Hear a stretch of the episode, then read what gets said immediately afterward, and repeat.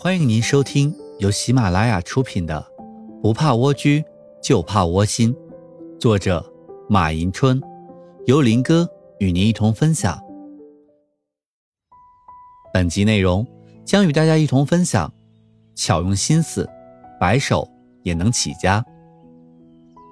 很多人在构建创业的理想时，总会因为手头拮据而望洋兴叹，以至于不敢跨越进商场半步。最终，在财富的大门外独自徘徊。其实，静下心来想一想，你就会明白，钱不是万能的。对于初次创业的人来说，有无资金并不重要，可怕的是你没有理想和追求。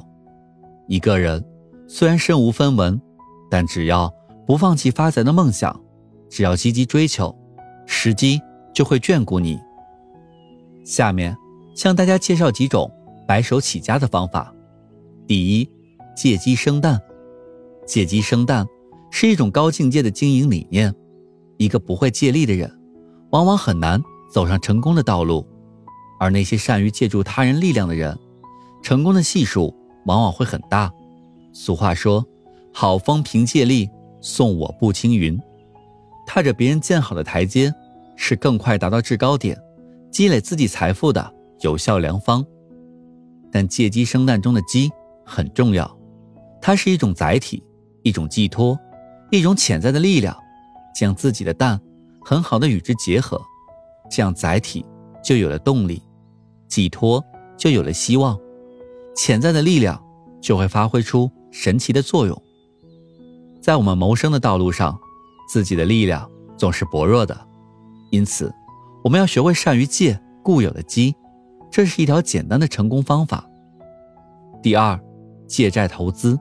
也许你有着创业的雄心，但是却苦于没有本钱，但这并不代表你不能成功。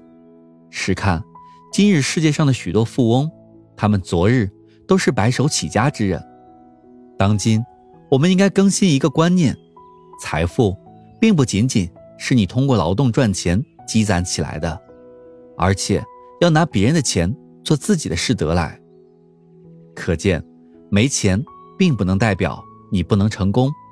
只要你抓住机会，放下面子，拿出胆量，敢于借钱，善于利用别人的钱来创造自己的财富，成功就会指日可待。犹太人有一句经商名言：没有能力买鞋子的人，可以借别人的，这样。比赤脚走得快，所以无论从事何种行业，只要你想要取得成功，就要先学会借，这样才能促进你迅速爬上台阶。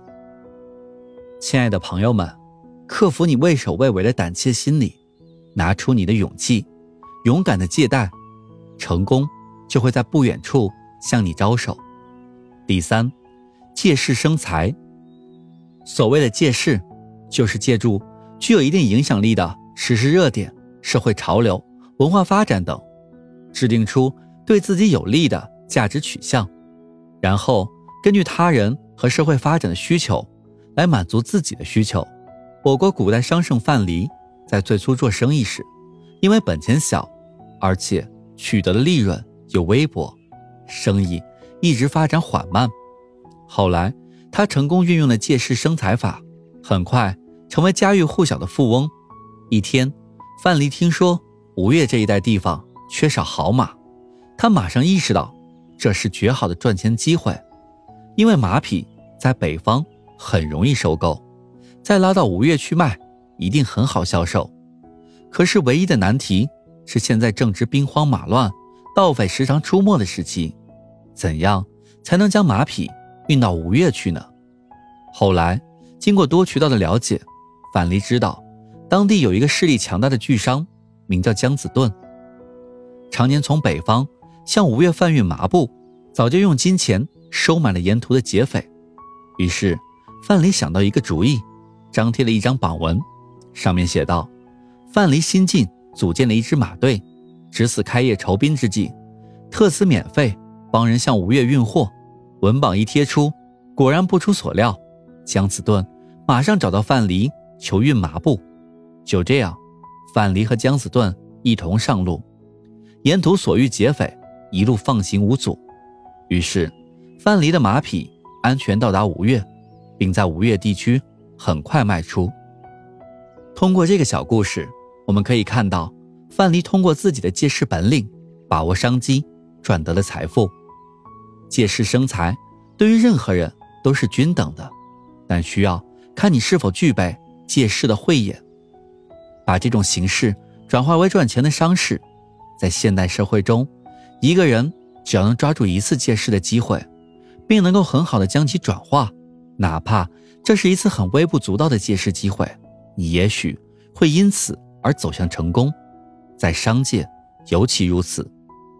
第四，借助贵人的力量，人的一生总会遇到很多的贵人，所谓的贵人，就是指在你人生的选择。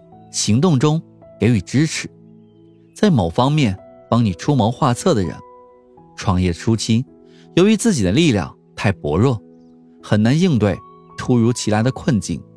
但如果有贵人相助，那么你的成功道路上一定会增加很多砝码。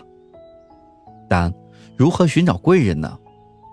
首先，要注重积累你的人脉。现在回想一下，那些给你的人生。带来多多少少转机的人，很大一部分是在不经意间你周围的人带给你的，所以你要懂得与周围人互动，建立贵人基座。贵人的出现是我们无法控制的，而那些将来会成为你贵人的人，你也无法一眼看出。所以，在与人相处的过程中，先不要问别人能为我们做什么，要先问自己能为别人做什么。拥有一颗真诚的心，把握每一次帮助别人的机会，与他人多保持联系，而不要太过于功利性，因为说不定你身边的哪个人将来就会成为你的贵人呢。韩信一生有两个重要的贵人，其中一个是给人家漂洗纱絮、洗衣服的老妇人。当年韩信穷困潦倒时，是这位老妇每天把自己的饭分给他一半。这就是历史上著名的一饭之恩的典故。韩信的第二个贵人，就是监斩官夏侯婴，是在他将韩信被砍头之际，救了韩信。这两个人虽然没有名贵的地位和声望，但是他们都在韩信危难之际给予了帮助，可以说是韩信早期生命中的贵人。所以说，身边的每一个人都可能成为你的贵人。